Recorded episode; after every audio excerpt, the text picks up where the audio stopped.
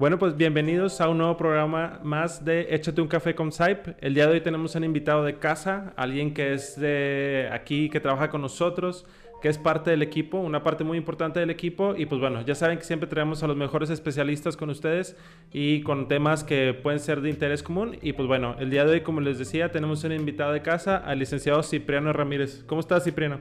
Muy contento y agradecido de tener este espacio pues para platicar de psicología, que es lo que nos gusta. Ya, claro.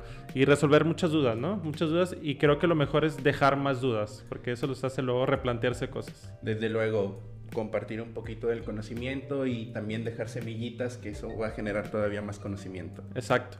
Bien, les platico un poco de Cipriano. El licenciado Cipriano es licenciado en psicología, es como les decía, miembro del equipo de SAIP él, además de ser psicólogo y terapeuta, es maestro, da, clases como docente, realiza actividades de supervisión con, alumnos que están empezando su práctica docente y también realiza con ellos mismos seminarios de supervisión. Entonces, eh, como ven, es alguien ya experimentado que le ha tocado eh, revisar varios casos clínicos, escuchar eh, otros casos clínicos de compañeros y colegas.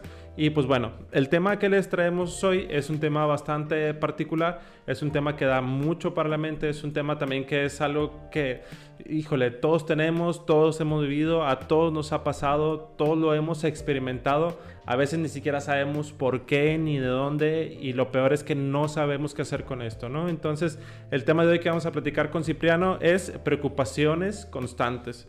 Eh, ¿Qué tal? ¿Empezamos, Cipriano, con esto? Desde luego. ¿Cómo, cómo, podríamos, ¿Cómo me podrías platicar o cómo podrías describir la palabra preocupación? Verás, la preocupación parte de un verbo que es preocupar. Este verbo todos lo aplicamos en nuestra vida, es indispensable en el día a día, pero revisemos un poquito la raíz etimológica. Pre, antes. Ocupar tiene que ver con acción o movimiento.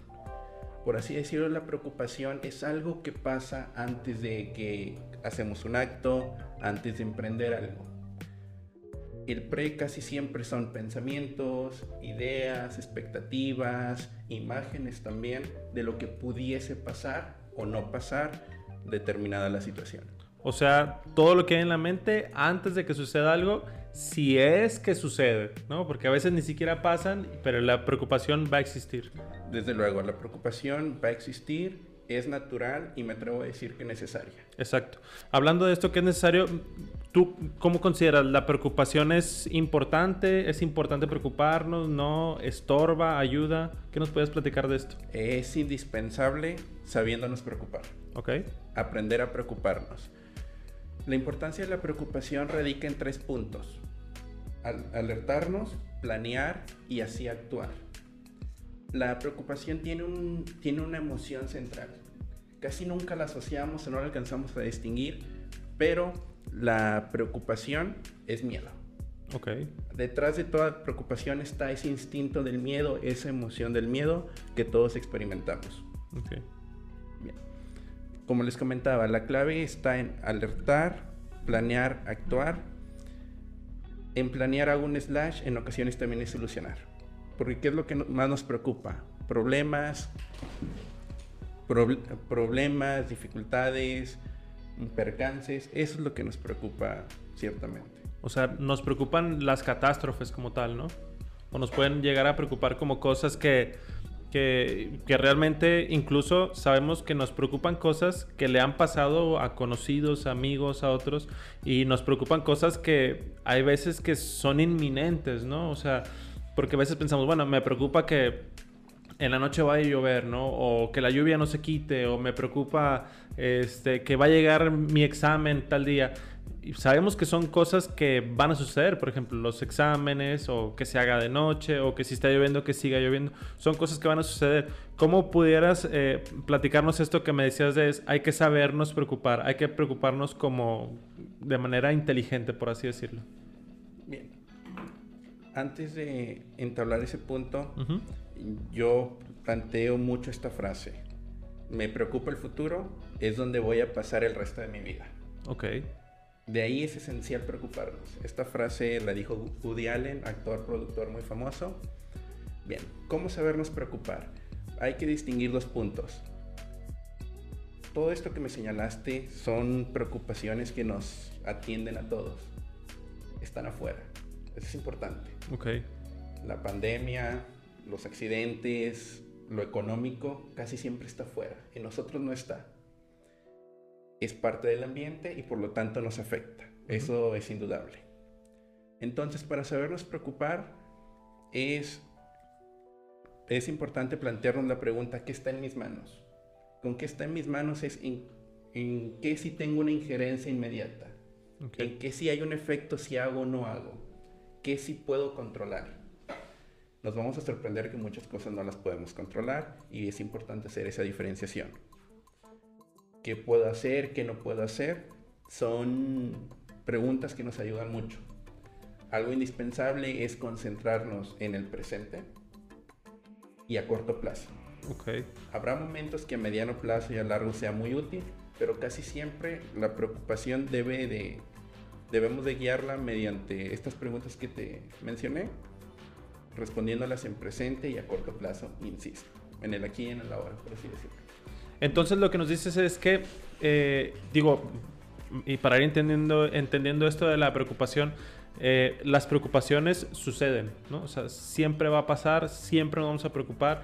No es algo que, que, a lo que entiendo, no es algo a lo que hay que huirle, sino que entrarle y escudriñarlo, ¿no? O sea, ver qué hay detrás de esa preocupación. Para empezar, sentirla. Ok. Darnos la capacidad de sentirla e identificarla. Muchas veces decimos, ¿por qué no puedo dormir? ¿Por qué me duele el cuello? ¿Por qué traigo contracturada la espalda? Puras preocupaciones. No, y lo vemos como normal luego, ¿no? Y en ocasión, y en ciertos momentos o en ocasiones lo vemos como algo que está mal. Por ejemplo, algún insomnio, alguna noche que hubo dificultad para conciliar el sueño, quizás por una bronca que hubo entre compañeros de trabajo. Pero hasta uno mismo dice, ay, ¿cómo me voy a preocupar por eso si pasó en el trabajo? No, se vale preocuparse.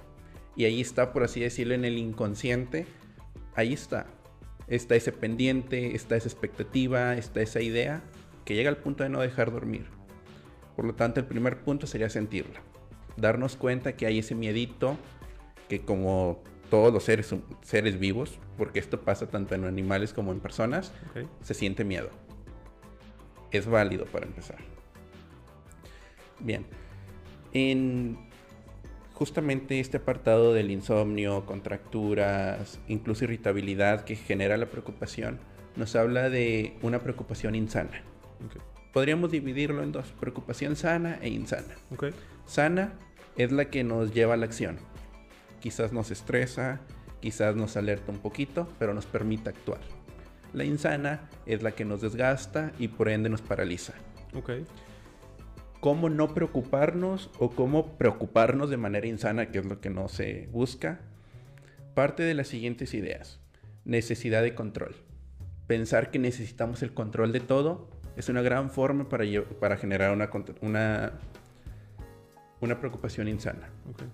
Para empezar, ¿es necesario controlar todo? Recuerda lo que te decía hace unos minutos. Las preocupaciones casi siempre están en, en el ambiente, casi siempre están afuera. ¿Cómo controlas lo de afuera? Pues difícilmente. La segunda idea, la ilusión de control. Es parecido pero diferente. La ilusión de control tiene que ver con que pienses que lo que tú dices es lo que tienen que hacer los demás. Ok. o con lo que tú hagas vas a tener un impacto relevante. Ok. Voy a poner un ejemplo que nos compete a todos. Ándale. Nos preocupamos mucho cuando vemos personas afuera, sin, sin las medidas de COVID, sin vacuna. Ok. ¿Cómo va a ser una preocupación sana? Una preocupación sana es la que nos va a permitir este orden de ideas. A ver, estoy en mi casa, aquí está mi familia, traemos cubrebocas, me la uso gel, si salgo sigo toda la medida. Esa es una preocupación sana. Nos permite seguir haciendo nuestra vida y bajando la probabilidad de un contagio. ¿Cómo sería una preocupación insana? Entrarnos a red, entrar a redes, ver que alguien salió de viaje, que está en el antro, que está a gusto, y empezar a decir, es que yo le dije que se quedara en su casa. Ok. Déjame le escribo para que se regrese. Y te das cuenta que no se regresó. Pues, ¿qué le pasa a este chavo? ¿Qué le pasa a este hijo? ¿Qué le pasa a este primo? Que podrán ser de, podrán ser de nuestro círculo cercano o no, pero de igual forma queremos controlarles. Algo también que tiene que ver con lo mismo, pero esto ya es más hacia la ilusión de control, es como decir, yo estoy usando cubrebocas, yo ya me vacuné, la pandemia ya va a terminar. Ok. No precisamente. Estás ayudando. Pero pensar que tú determinas si la pandemia cambia o no es algo, es una muy buena forma de preocuparnos insanamente. Sí. Porque luego viene la frustración de que no lo logramos. Y ese es otra, otro tema definitivamente, esa impotencia de ¿por qué si yo me cuido? ¿Por qué si yo llevo encerrado año y medio? ¿Por qué esto no cambia? Bien, tienes que discernir ese punto, que tú estás actuando a favor de ti en lo que a ti te compete. Ya lo que hagan los demás, tristemente, pues no está en uno. Exacto. Tienes la responsabilidad y la preocupación de compartir imágenes alusivas al tema, compartir las recomendaciones, pero de eso a que alguien lo siga al pie de la letra, pues hay bastante trecho. Y sobre todo que te hagan caso a ti, ¿no? O sea, porque a veces uno, como dices tú, se anda preocupando de, ahorita que está muy de moda, ¿no? Ver que ya subieron tantos contagios, es que la gente no entiende, y, es, ahí está uno, ¿no? En la red, es que no entienden por qué salen, y es que, bueno, pues no podemos hacer entender a todos, ¿no? Si son 2.000 que se contagiaron, pues no sabemos ni siquiera en qué circunstancias se contagiaron, si están bien, si están mal, si la pasaron bien, si la están pasando mal, si se dieron cuenta, si. No sabemos si hay muchos factores, como dices tú, que no se pueden controlar, ¿no? Y, creo que eso es algo muy importante con, con respecto a lo de a la preocupación con el COVID, ¿no? Porque, pues entonces lo que nos toca es hacer cada uno de nosotros en nuestro círculo, en nuestra casa, pues cuidarnos, salir con cubrebocas, tener la distancia. Esas son las preocupaciones sanas, ¿no? Las que nos hacen, eh, pues, cuidarnos, ¿no? Y, creo que, como dices tú, detrás de estas preocupaciones hay un miedo, ¿no? El miedo al contagio, el miedo a la enfermedad de mi papá, mi mamá, hermano, primo, etc. Y es un miedo muy válido, ¿no? Es un miedo que es hasta cierto punto cuidador el punto es cuando ya se sale de nuestras manos, cuando es lo, complicado para, para la tranquilidad de uno, ¿no? Porque como decías tú al principio, preocuparnos, o sea, ah, mejor, a veces es mejor ocuparnos de la preocupación quizá, ¿no? Como dicen por ahí un viejo refrán de no te preocupes, ocúpate. Tiene que ver con lo mismo. No sobrepienses, no sobreanalices. Simplemente encausa tus conductas, encausa tus actos, algo que sea de beneficio. Esto pasa con el COVID, es un ejemplo que nos, como te digo, nos implica a todos y lo estamos viviendo, pero también hay otras áreas de nuestra vida. Por ejemplo, los exámenes. ¿El examen vendrá difícil? Hacernos esa pregunta, fíjate, ¿vendrá difícil? Cuestionarnos eso. ¿Serán preguntas abiertas? ¿Será de opción múltiple? ¿Será oral? ¿Será escrito? ¿Depende de ti eso? Nada. ¿El profe irá a venir de buenas? ¿Mi jefe andará amable? Preocuparnos por eso no nos lleva a nada, más que a una angustia, más que a un miedo constante, que en el peor de los casos genera un ataque de pánico. En el mejor, pues simplemente no nos deja disfrutar el día a día. Y precisamente, el preocuparnos de manera constante genera cierto desgano cierto desinterés, no sentimos la autorrealización. Te pongo un ejemplo muy simple, partiendo de que el ejemplo simple es muy significativo. no, aplica para todos, porque en esta sociedad pasa mucho. Un futbolista que mete un gol y dice, ahora cómo voy a meter el segundo. Apenas acabas de meter el primero y ya estás pensando en el segundo. Claro. ¿A qué horas vas a disfrutar el primero? ¿A qué hora te vas a sentir auto... esa autosatisfacción de decir, lo hice bien? ¿Cuántos no hemos dicho, ah, pagué esta deuda, la que sigue? Ajá. Ya encontré trabajo, que sigue?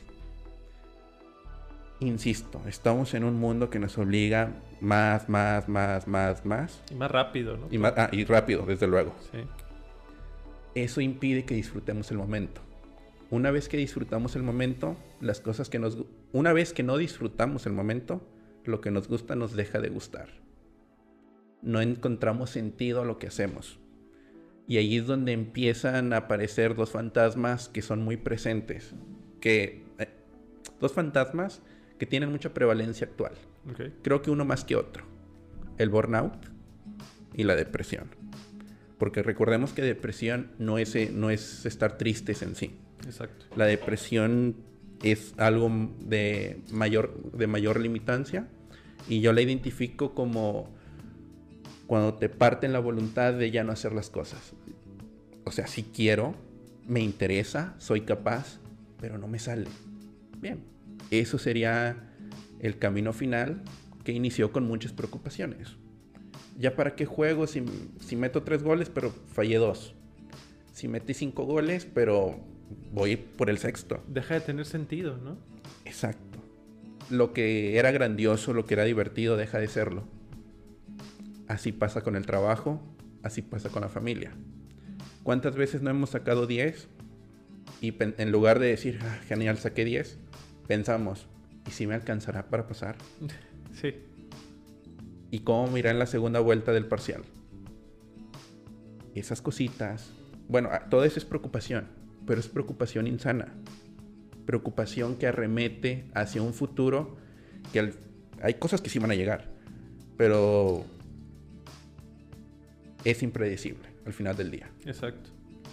Aunque sepamos que hay, como dicen por ahí, no hay fecha que no se cumpla, ni no hay fecha que no se llegue, ni plazo que no se cumpla, pero está la posibilidad de que pues, ni siquiera pase. Exacto justamente viene a mi mente una, frase.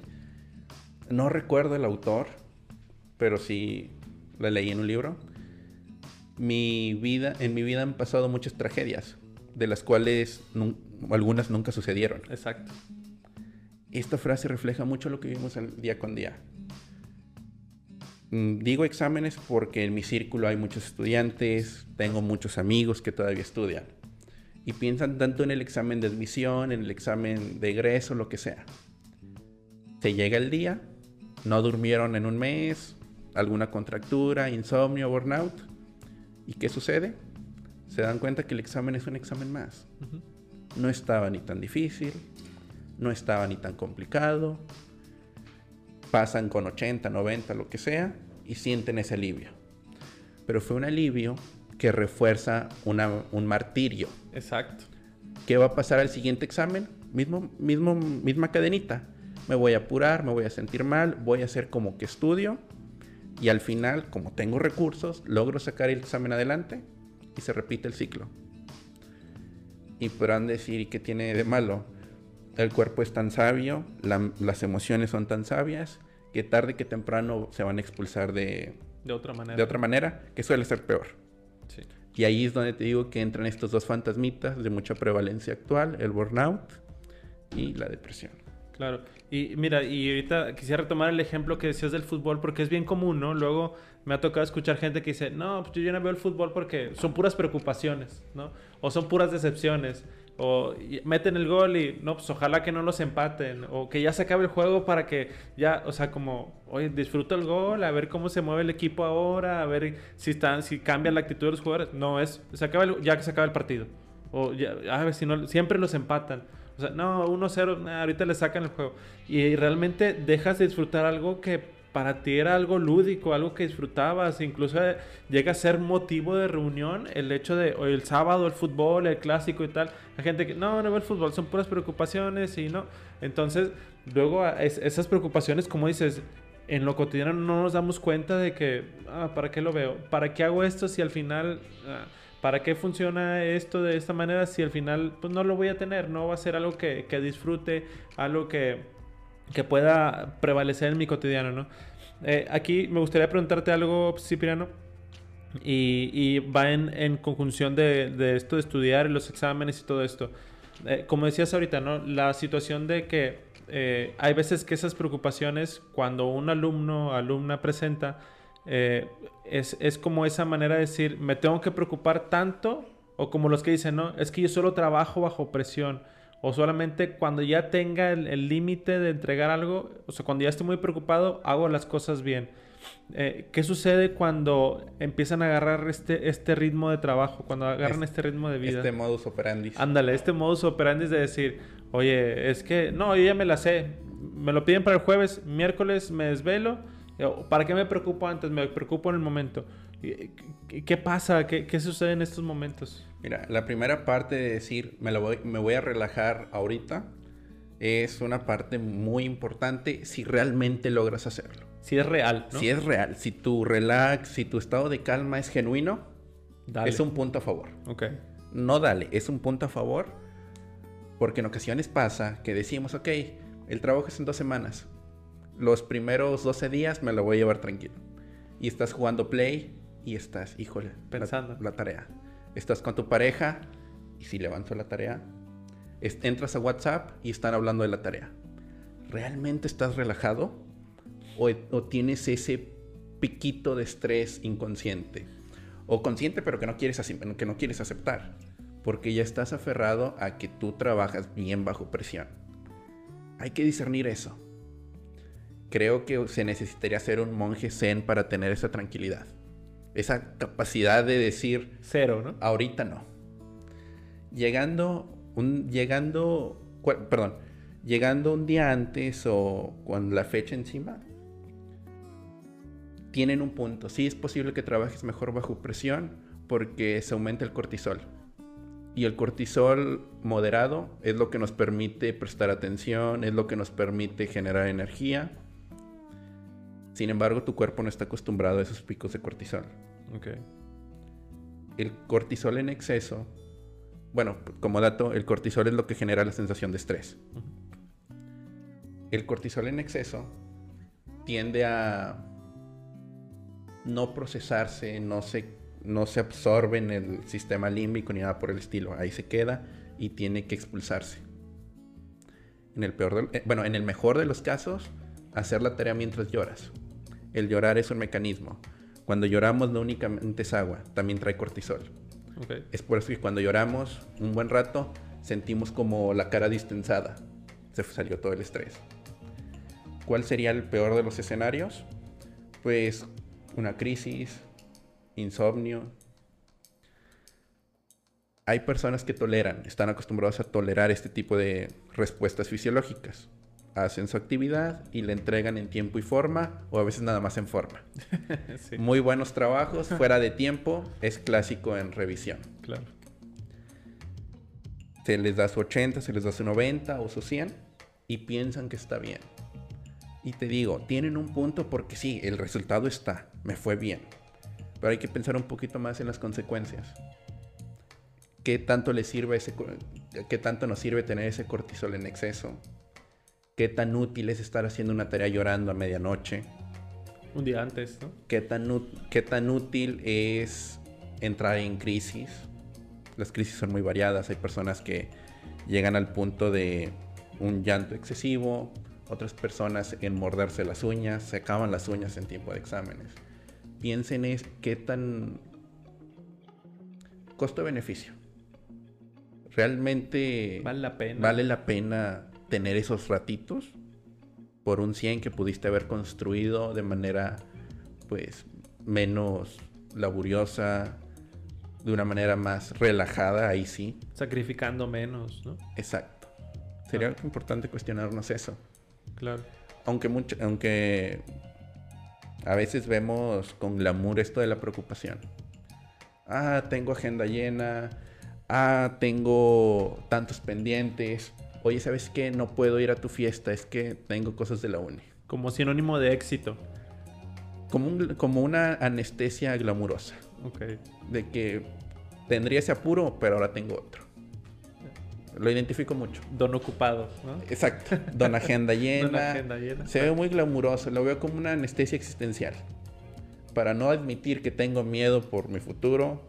Para no admitir que traigo una preocupación meramente en mi casa, con mis amigos, con mi novia, pues mejor me saturo de trabajo.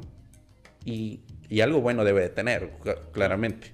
Por, algo se repite el ciclo, porque sí hay ventajas. Algo está obteniendo, ¿no? Sí, por lo general son bienes externos, porque salud mental no. Eso sí me... Para empezar. Eso sí lo puedo garantizar. Puede ser dinero, reconocimiento, mm, apantallar en el grupo de amigos, interés, pero salud mental no. Fíjate, ahorita que dices esto de, de apantallar en grupo de amigos y todo esto, me surge una pregunta con respecto a las redes sociales, que luego eh, eh, en, este, en esta última década, me atrevo a decir, que la evolución de las redes sociales se ha vuelto en una preocupación por los likes, ¿no? Preocupación por la aceptación. Y es como si esta, esta publicación o esta foto a uno le preocupa realmente, hay gente que le preocupa realmente si, si tenemos los suficientes likes para que nos quieran, para que nos acepten. O sea, esta preocupación en las redes sociales luego se vuelve algo real, ¿no? ¿Cómo has visto, por ejemplo, tú esto en la clínica, en tus supervisados, la cuestión de las redes sociales en relación a la preocupación?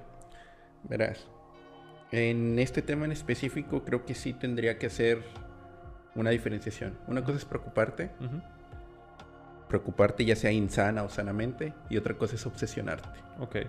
Creo que en las redes se refieren más a lo segundo, la obsesión. Ok. La obsesión porque X persona haya reaccionado, la obsesión porque cuántas reaccionaron, y se vuelve algo cíclico, que es muy parecido a una preocupación, pero va orientada hacia otros puntos. Ok. Por ejemplo, en las redes, si eres influencer, si tienes un negocio, creo que es lógico que te preocupes por eso. Exacto. Saber qué tanta publicidad o qué tanto contenido está llegando a la gente. Es tu trabajo, ¿no? Exacto. Creo que ahí sí es muy válida la preocupación.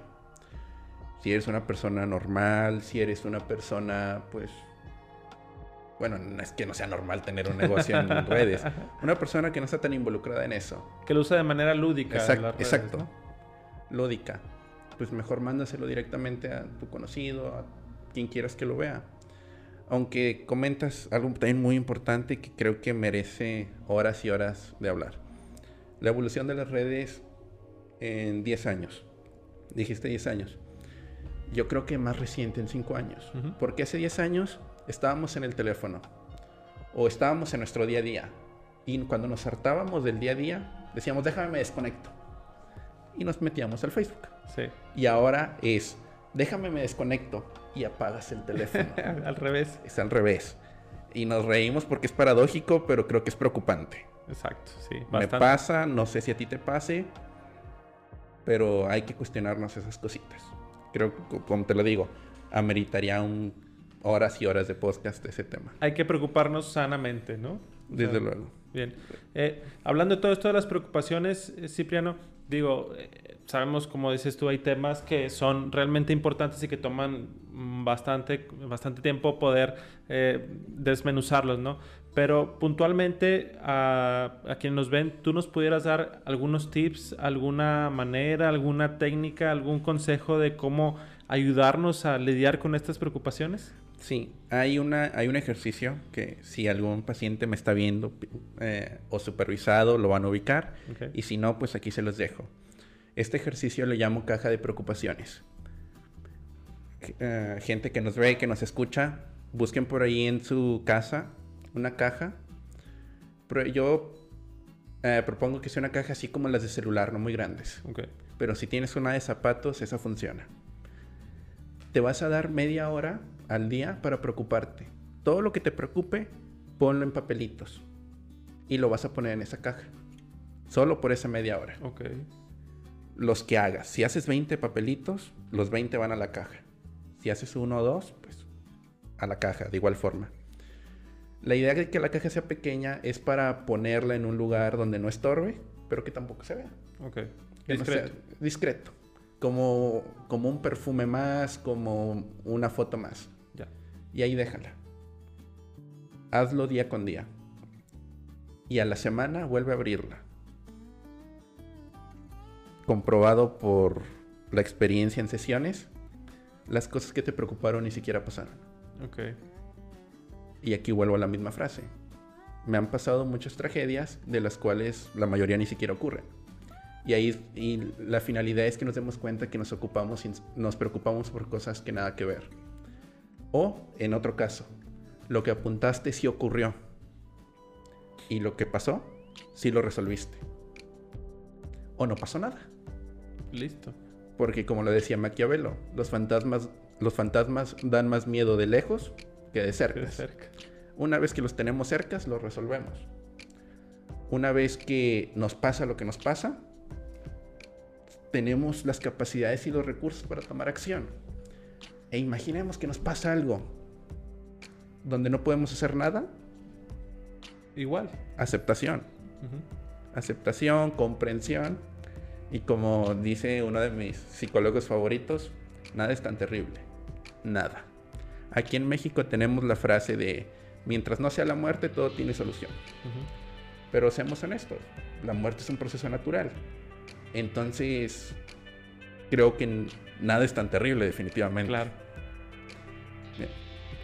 Eh, esa sería mi propuesta para la gente que nos escucha. Háganlo y vuelvan a escuchar el podcast para que vean lo que sucede. Lo que, cómo lo ven, ¿no? Se, va a escuchar diferente incluso, ¿no? Desde luego. No, claro, y esta caja de preocupaciones es algo sencillo, eh, ahorita que está muy de moda, sencillo, fácil, rápido y eficiente, ¿no? Y, pero tiene que ser un ejercicio que sea constante, que sea un ejercicio propio y que sea un ejercicio que, que se haga a conciencia, ¿no? Que realmente uno le dedique media hora a, hacerlo. Es que, para ser honesto, en mi consulta el cliente la trae a la sesión a la semana y pasa que le están leyendo y hasta se ríen. Claro.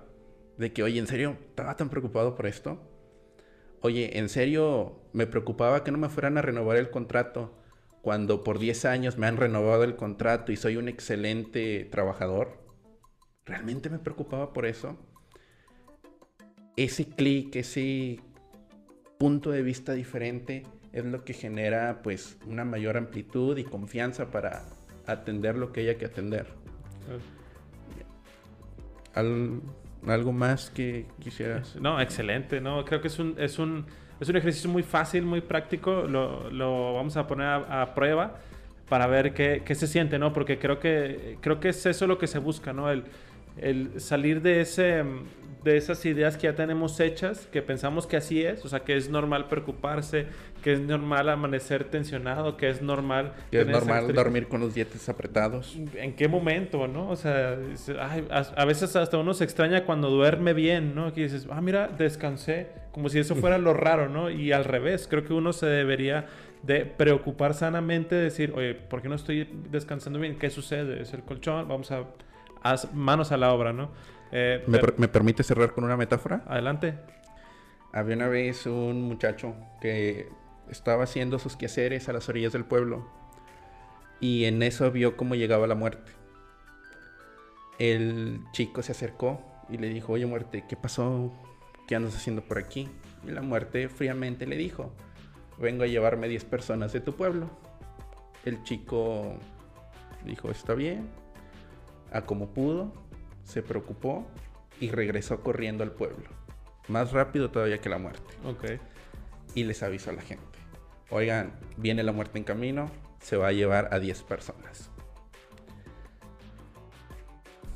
Pasa la noche. Al día siguiente, el chico se da cuenta que no hay nadie en el pueblo. Nadie. Decide regresar al camino y encontrar a la muerte. Encuentra a la muerte y le dice, óyeme, ¿qué te pasa?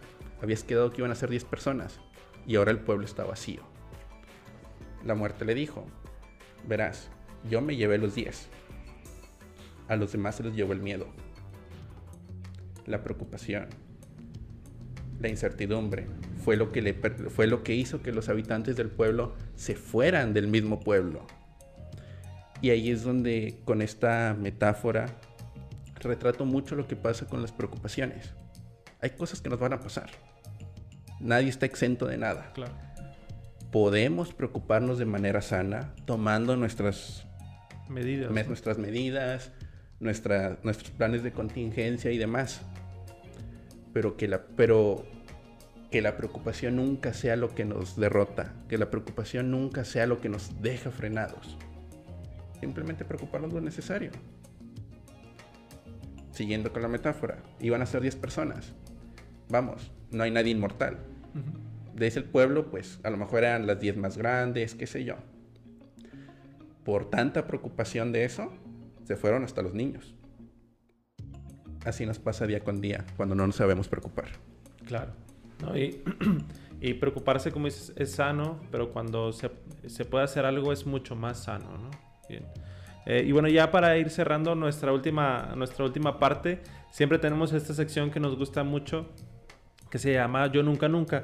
Y en esta sección lo que buscamos es que la gente se dé cuenta que nuestros invitados y nosotros mismos también somos personas, que también nos duelen, que también nos preocupan cosas, que también tenemos problemas y todo. Entonces la ocasión de este Yo Nunca Nunca es Yo Nunca Nunca me he sentido eh, preocupado por algo tan relevante.